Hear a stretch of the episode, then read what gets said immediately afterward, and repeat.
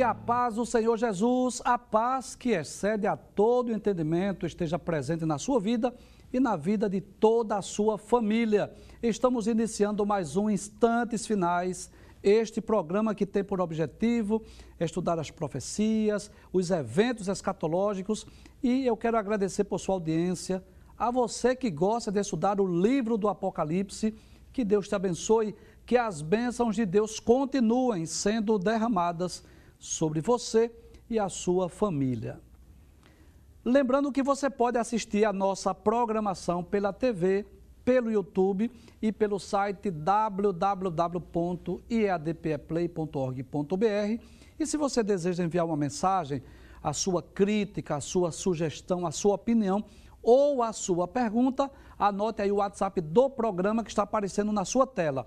O prefixo é 81 e o número é o 99491 2293. Se você está acompanhando diariamente os instantes finais, você sabe que nós estamos estudando a carta enviada à igreja de Pérgamo, que é a terceira das sete cartas. E como nós fazemos diariamente, nós vamos recapitular, nós vamos relembrar aquilo que vimos, né, para que você que já assistiu, você possa reforçar o aprendizado e se por alguma razão você não pôde assistir o programa, você possa pelo menos ter uma ideia, um resumo daquilo que nós já estudamos. Vamos recapitular? Bem, primeiro nós vimos, pode passar a tela, por favor, que o nome Pérgamo pode ter dois significados. O primeiro é alto, elevado, porque ela foi essa cidade, ela foi construída, não é, no alto de uma colina de aproximadamente 300 metros, mas Pérgamo pode significar também casado, porque profeticamente ela representa o terceiro período da história da igreja, que foi exatamente o período da união da igreja com o Estado. Vimos também que a cidade de Pérgamo era famosíssima por causa de uma grande biblioteca, a segunda maior biblioteca do mundo nos dias de João, né? É, perdendo apenas para a biblioteca de Alexandria, lá no Egito. E vimos aí algo interessante a biblioteca lá do Egito, né?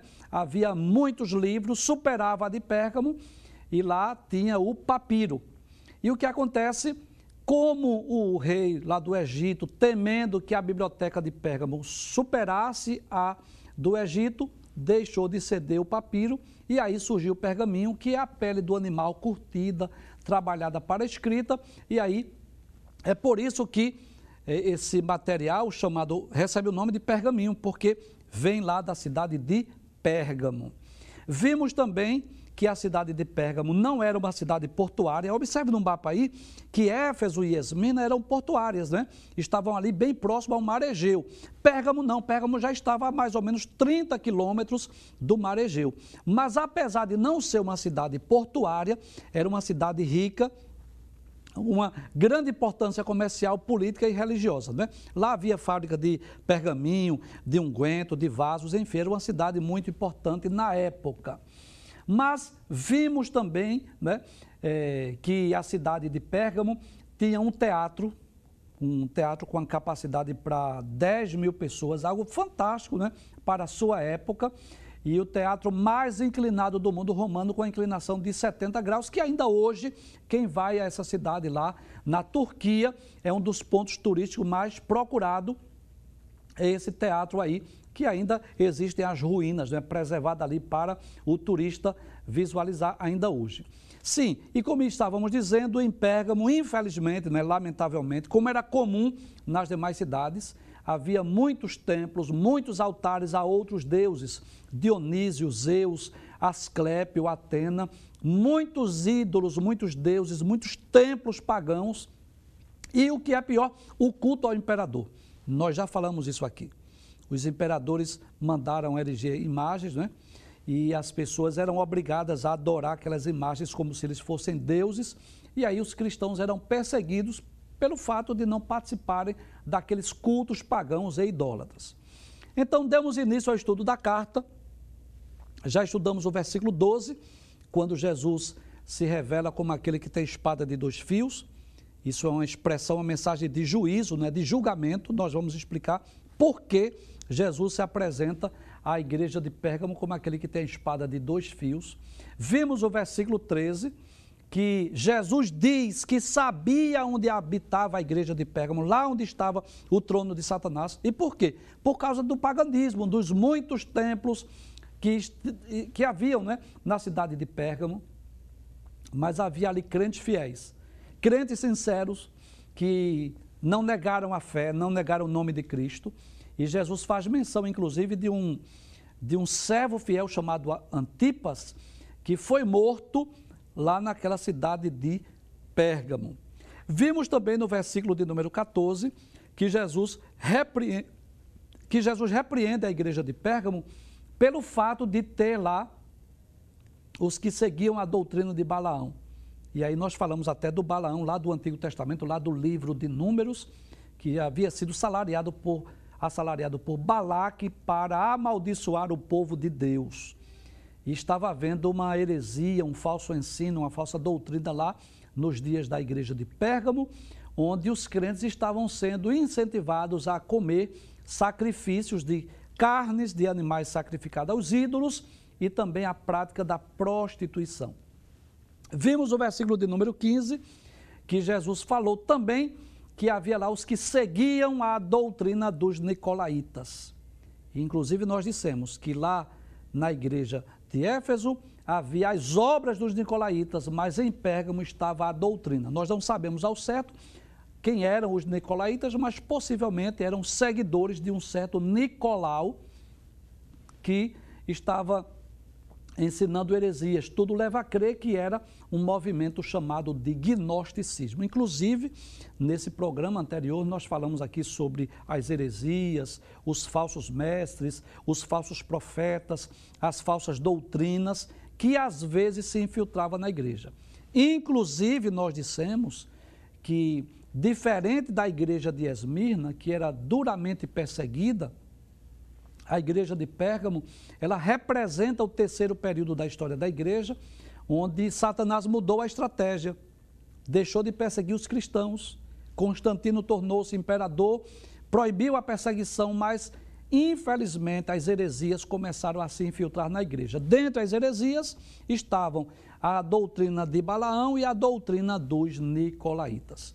E aí nós iniciamos o estudo do versículo 16. Pode passar a tela, por favor? Nós apenas iniciamos quando Jesus diz: arrepende-te. Então hoje vamos dar continuidade a partir desse texto aí, versículo de número 16. Então nós já dissemos, né? Quando Jesus diz arrepende-te, então Jesus não só apontou o erro, mas Jesus também mostrou o remédio, Jesus mostrou a solução. E o remédio para o problema da igreja de Pérgamo era exatamente o arrependimento. Os cristãos de Pérgamo precisavam arrepender-se do seu desvio doutrinário. E por quê?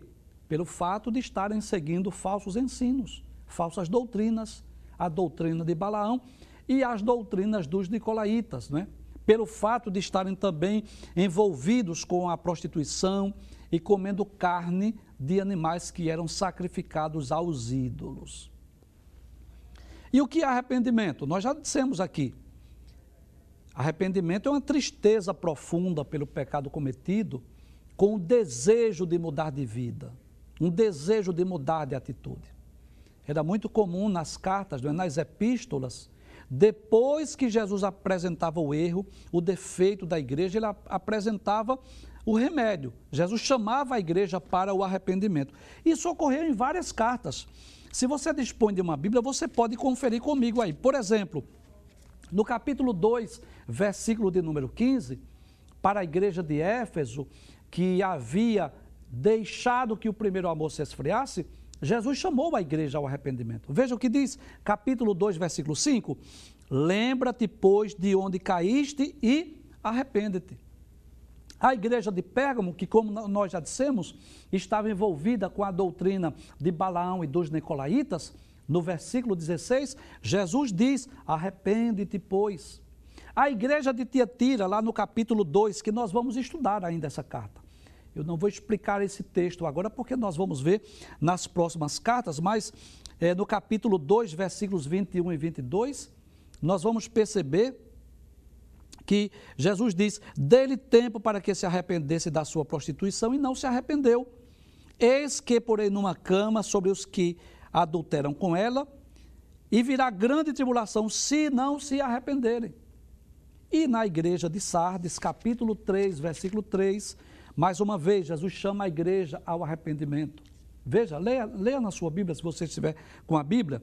Lembra-te, pois, do que tens recebido e ouvido, e guarda-o e arrepende-te. E também no capítulo 3, versículo 19, na, na carta enviada à igreja de Laodiceia.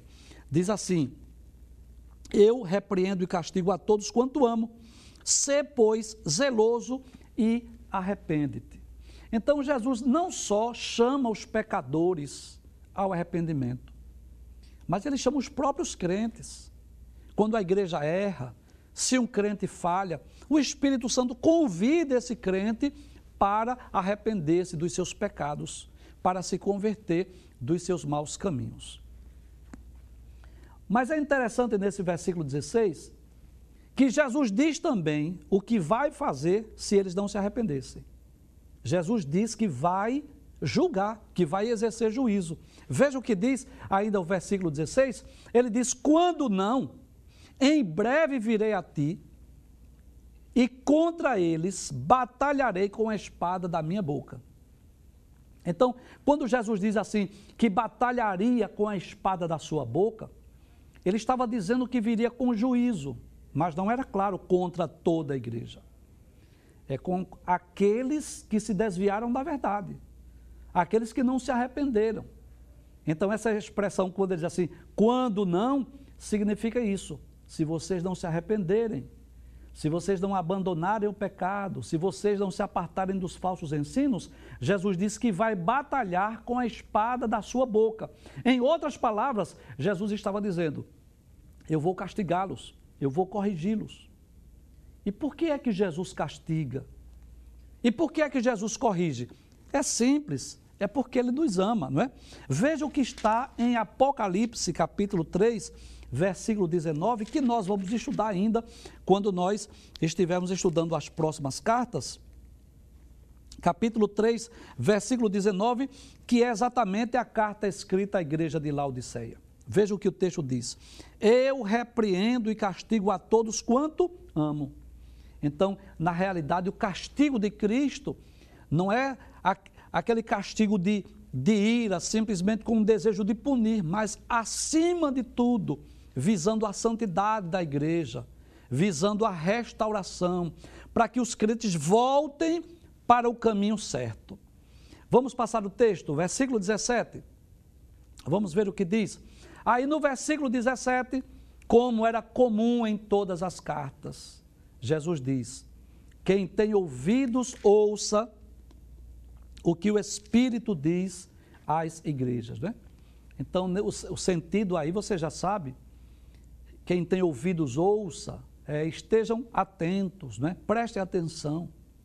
Nós já dissemos isso aqui. É que essas cartas, embora tivessem o endereço, embora tivessem os seus destinatários originais. Quem eram os destinatários originais dessa carta? Eram os crentes de Pérgamo. Mas ela se aplica a cada um de nós. Então, eu não tenho dúvida que o Espírito Santo que esteve falando com os crentes de Pérgamo, ele continua falando onde esta carta, onde este livro é lido, onde alguém estiver lendo, examinando, meditando, pregando, ensinando essas palavras, o Espírito Santo está falando. E o que é que os crentes de Pérgamo deveriam ouvir? Jesus diz: quem tem ouvidos, ouça o quê? O que o Espírito diz às igrejas. Então eu gostaria de lembrar que o Espírito Santo aí não é uma força ativa, não é uma energia como alguns dizem, né? Mas ele é uma pessoa, ele é um ser pessoal, ele tem sentimento, ele tem intelecto, ele tem vontade própria. O Espírito Santo fala. Vamos abrir a Bíblia, vamos conferir? Então, força ativa, energia não fala. Só pode falar quem, quem é realmente uma pessoa. E há vários textos bíblicos que nós podemos comprovar isso, que o Espírito Santo de Deus ele fala. Principalmente, não é? através dos seus servos, através dos profetas. Eu não vou dizer unicamente, mas eu vou dizer assim, principalmente. Então, lá no livro dos Atos dos Apóstolos, você conhece esse texto, né? Lá no capítulo 13, a igreja lá de Antioquia, os crentes estavam lá reunidos. Vamos ver o que diz os versículos 1 e 2. Diz assim: Na igreja que estava em Antioquia, havia alguns profetas e doutores, a saber, Barnabé e Simeão, chamado Níger, e Lúcio Sireneu, e Manaém, que fora criado com Herodes, o tetrarca, e Saulo. E, servindo eles ao Senhor e jejuando, disse o Espírito Santo: Separai-me, né? Ou apartai-me em outras versões. Apartai-me a Barnabé e a Saulo para a obra que eu os tenho chamado.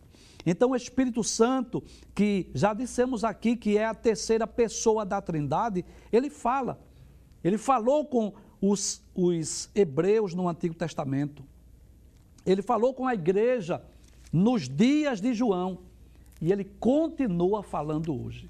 Eu não tenho dúvida disso, que a Rede Brasil de Comunicação, que os instantes finais tem sido também um meio, um canal, um veículo pelo qual o Espírito Santo continua falando hoje em pleno século 21.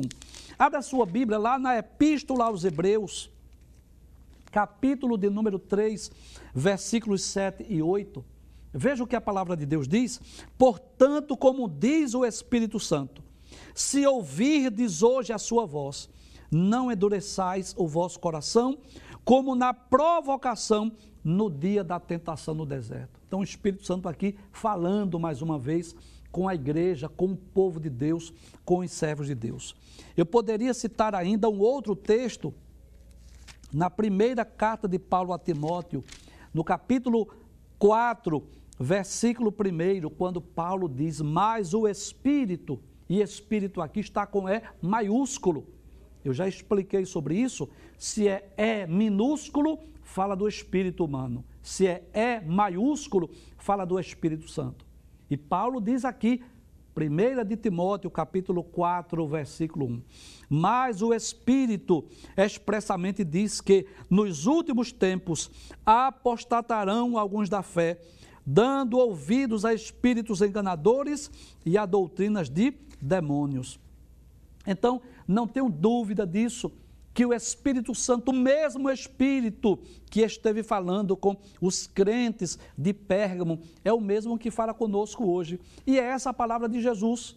Quem tem ouvidos, ouça. Mas ouviu o quê? O que o Espírito diz às igrejas, né? E é interessante chamar a atenção para um fato importantíssimo aí.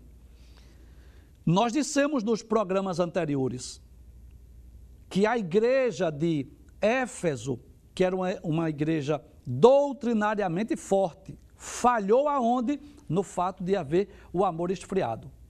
Mas a igreja de Pérgamo não era uma igreja doutrinariamente forte, não. Havia crentes fiéis lá, não tenho dúvida disso. Não posso dizer que toda a igreja de Pérgamo estava desviada de forma alguma. Havia aquelas fiéis testemunhas, como Antipas, Aqueles que não negaram a Cristo, aqueles que não negaram a fé, eu não tenho dúvida disso. Mas observe que pelo menos dois grupos heréticos estavam surgindo na igreja. Os que seguiam a doutrina de Balaão e os que seguiam a doutrina dos nicolaítas. Mas observe que coisa interessante.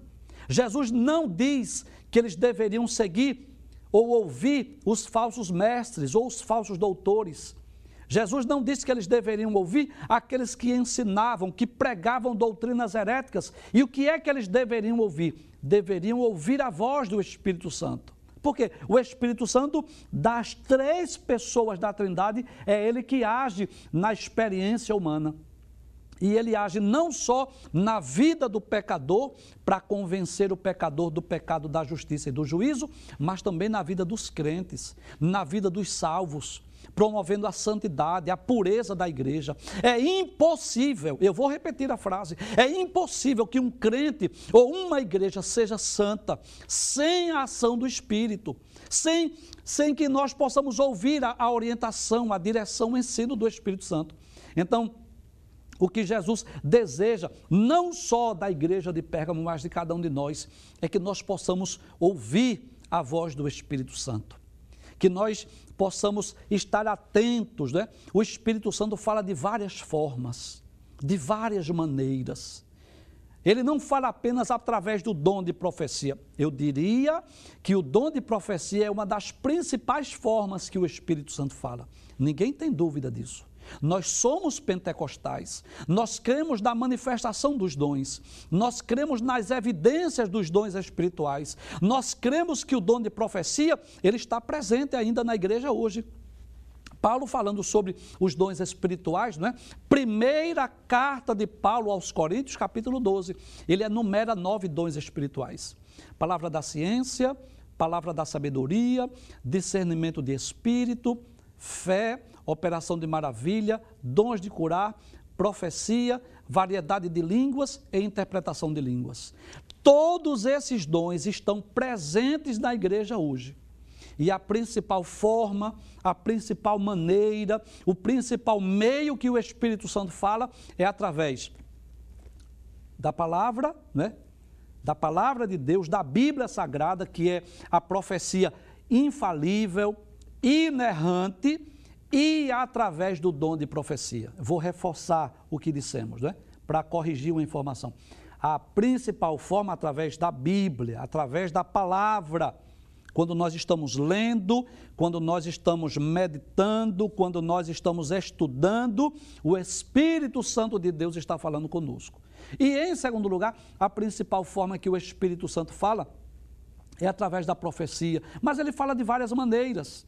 Ele fala através da mensagem de um hino, ele fala através de uma pregação, ele fala através de circunstâncias, às vezes ele fala até de forma audível, onde nós podemos ouvir a sua voz. Há várias formas do Espírito Santo falar. E o que é que Deus quer de nós? Que nós estejamos sensíveis que nós possamos entender essa verdade. O Espírito Santo de Deus que veio habitar em nós para promover essa santificação, para nos aproximar mais de Cristo, ele deseja falar conosco.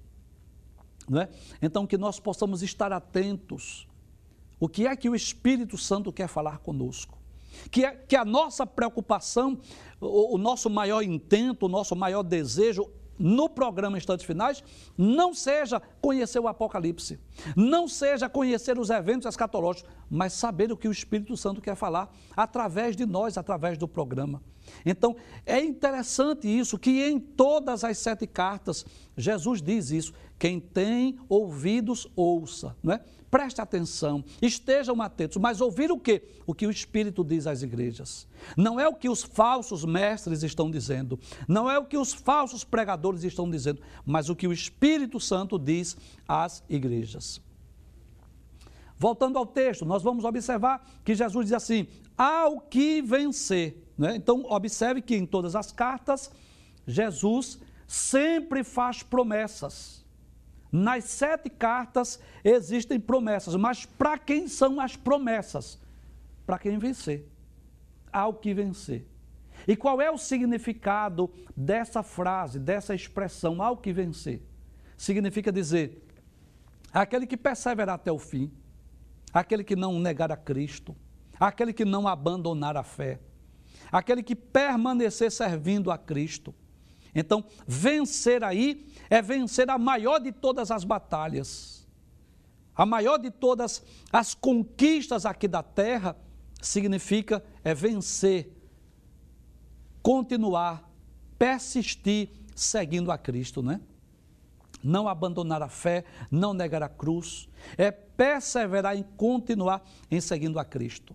A maior conquista que um homem pode adquirir aqui na terra a maior vitória, o maior galardão, o maior troféu, a maior recompensa é a sua salvação. Não adianta ser bem-sucedido profissionalmente, materialmente, financeiramente, se não for bem-sucedido espiritualmente. Não adianta, eu não estou com isso aqui é, dizendo que é pecado ter uma boa profissão, ter um bom salário, não, claro que não. Eu não quero ser hipócrita aqui de forma alguma. Então, se tem uma profissão boa, se estudou, se foi bem sucedido na sua vida profissional, se foi bem sucedido né, financeiramente, se adquiriu muitos bens, glória a Deus, louvado seja Deus por isso. Se as conquistas foram adquiridas de forma honesta, que, que o nome de Cristo seja glorificado por isso. Mas essa não é a maior conquista da vida. A maior conquista, o maior troféu, o maior galardão, a maior recompensa é a salvação, é ter certeza que somos salvos. Então, essa promessa aí é, é para os vencedores.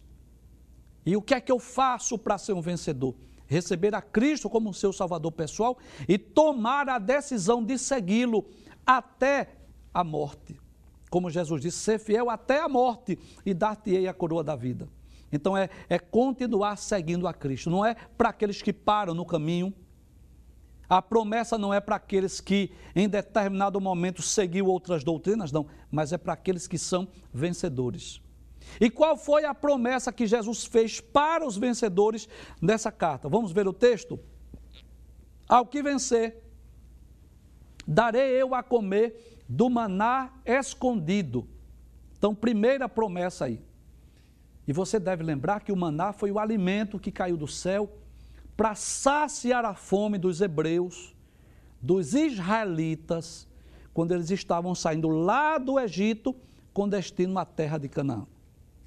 É uma das histórias que eu amo, é uma, uma história muito linda que nós podemos extrair muitas lições para as nossas vidas. Há muito paralelismo há muitas comparações que nós podemos fazer com aquela jornada, aquele êxodo, aquela peregrinação dos filhos de Israel, saindo lá do Egito com destino à terra de Canaã.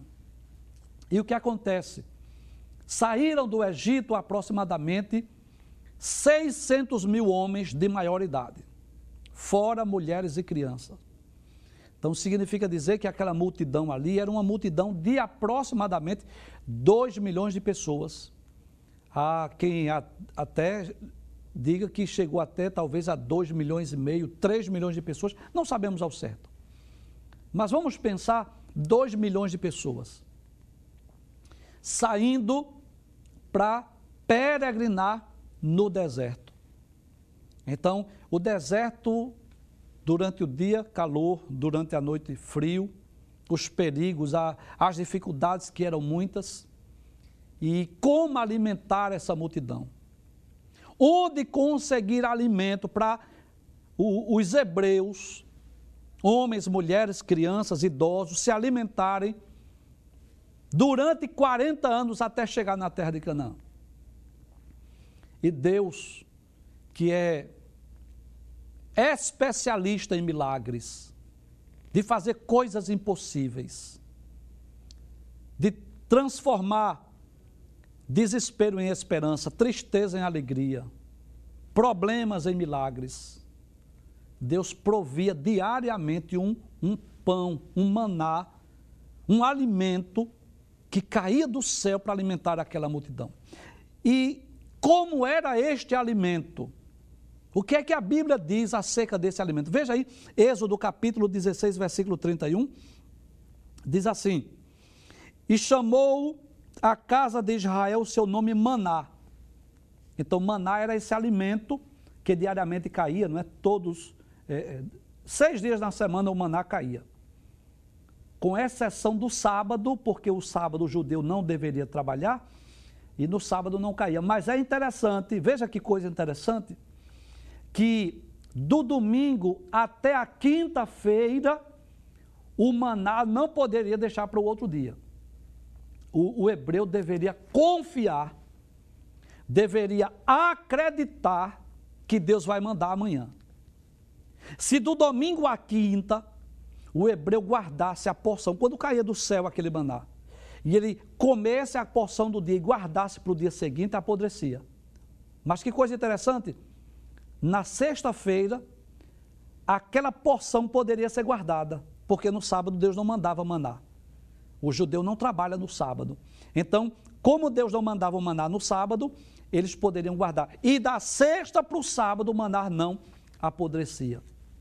Então, o maná era esse alimento que Deus provia do céu. E como era esse alimento? A Bíblia diz. Êxodo capítulo 16, versículo 31. E era como semente de coentro. A aparência dele, como era? Como semente de coentro. E o sabor, o gosto, era branco a cor.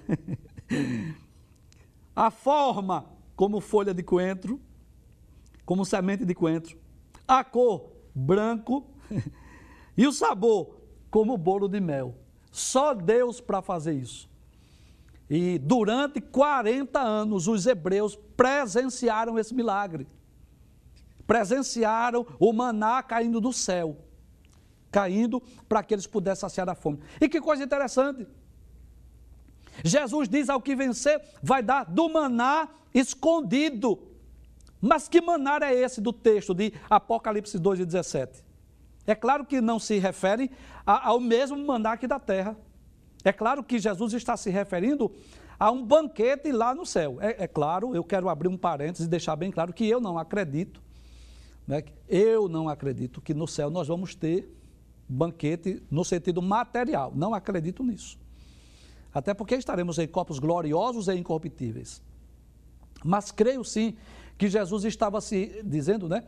Aqueles que rejeitarem as comidas da idolatria, aqueles que rejeitarem os banquetes daqueles animais que eram oferecidos aos ídolos, eles teriam direito ao banquete celestial. Em outras palavras, Jesus estava dizendo: nesse mundo, vocês não podem participar desses banquetes pagãos aí, não. Vocês não podem sentar e comer carne que foi de sacrifícios de animais oferecidos aos ídolos. E talvez até eles pensassem assim, que Jesus estivesse né, é, proibindo algo difícil para eles. Talvez eles estivessem perdendo aquele privilégio. Mas é como se Jesus estivesse dizendo assim: olha, vocês estão se abstendo dessas coisas, dessas festas aí. Mas vocês irão participar de uma festa, de um banquete do céu. E nós queremos que esse banquete, não é? Que esse, maná, esse manjar, esse maná que Deus vai nos dar, que Cristo nos oferece no céu, nos diz respeito a bênçãos, alimentos espirituais. Eu, particularmente, não acredito que seja um, um alimento físico, literal, mas creio que sim, que fala de alimento espiritual. Como é a Bíblia Sagrada, que é comparada ao mel, que é comparada a um alimento espiritual. Creio que Jesus estava se referindo a este alimento, esse banquete espiritual. Mas Jesus não prometeu apenas o maná celestial. Vamos voltar ao texto. Ele diz: Ao que vencer, darei eu a comer do maná escondido. Ele diz: E dar-lhe-ei uma pedra branca. E na pedra um novo nome escrito, o qual ninguém conhece, senão aquele que o recebe. Então, para nós compreendermos né, o significado dessa promessa, nós precisamos entender o que significava essa pedra branca na época do Apocalipse, quando o Apocalipse foi escrito. Nós precisamos voltar no tempo e saber o significado lá dos dias de João. Então, naquela época, as pedras brancas eram usadas pelo menos para dois assuntos principais. Primeiro, ela era usada nos tribunais que representavam uma absolvição. Então, por exemplo, os réus, quando eles eram considerados inocentes, quando o juiz absolvia o réu no tribunal, eles davam uma pedra branca.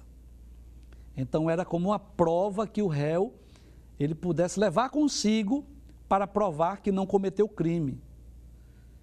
Para provar que era inocente, que ele foi justificado.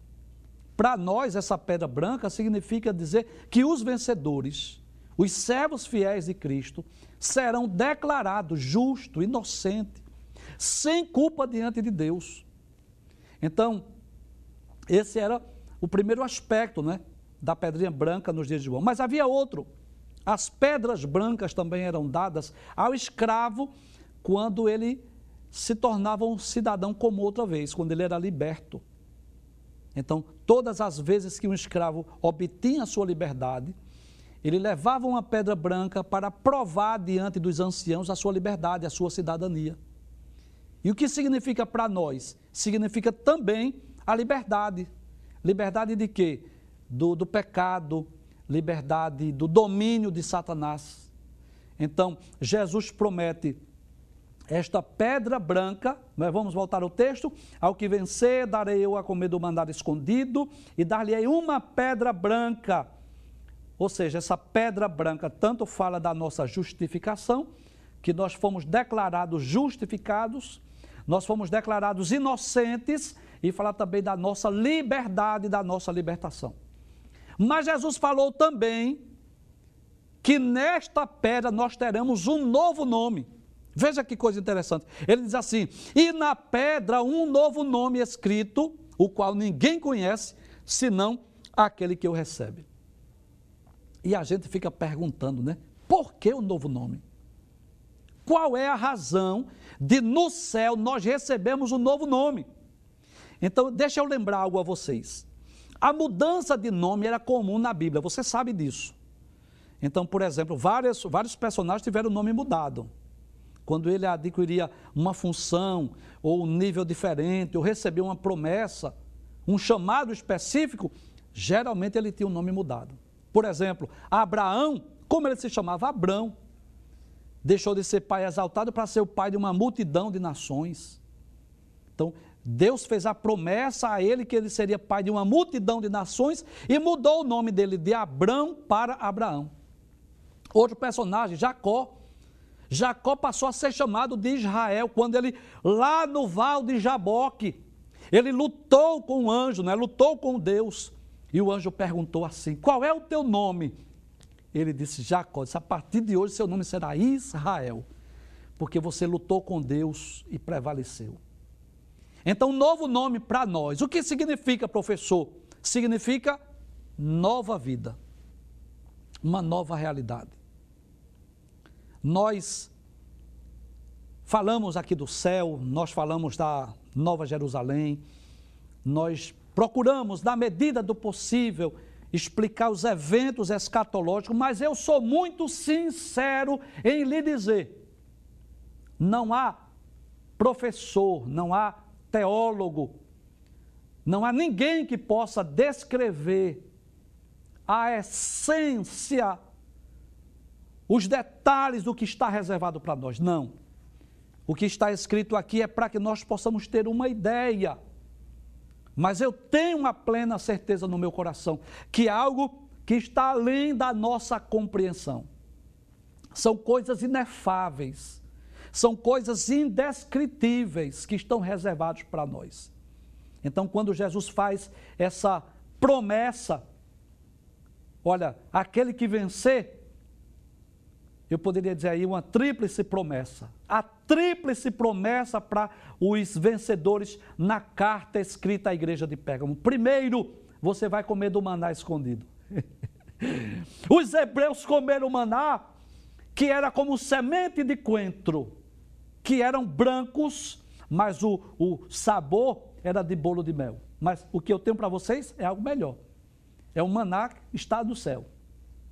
Segundo, vocês vão receber uma pedra branca, que fala de quê? De liberdade, fala de justificação. É uma prova, é uma garantia que vocês foram justificados e foram libertos. Mas não só isso, vocês vão receber um novo nome. Da mesma forma que eu mudei, Deus falando, né? O nome de Abraão para Abraão, de Jacó para Israel, eu vou mudar o nome de vocês. Deus vai mudar o meu e o teu nome.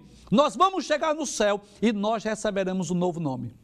Por quê? É uma nova vida, uma nova realidade, uma nova dimensão. Deixaremos a terra para habitar no céu. Deixaremos esse mundo de pecado, de tantos dissabores, de tantas dificuldades, para viver numa dimensão celestial, espiritual e eterna. Nós vamos a um breve intervalo e voltamos dentro de instantes. Até já.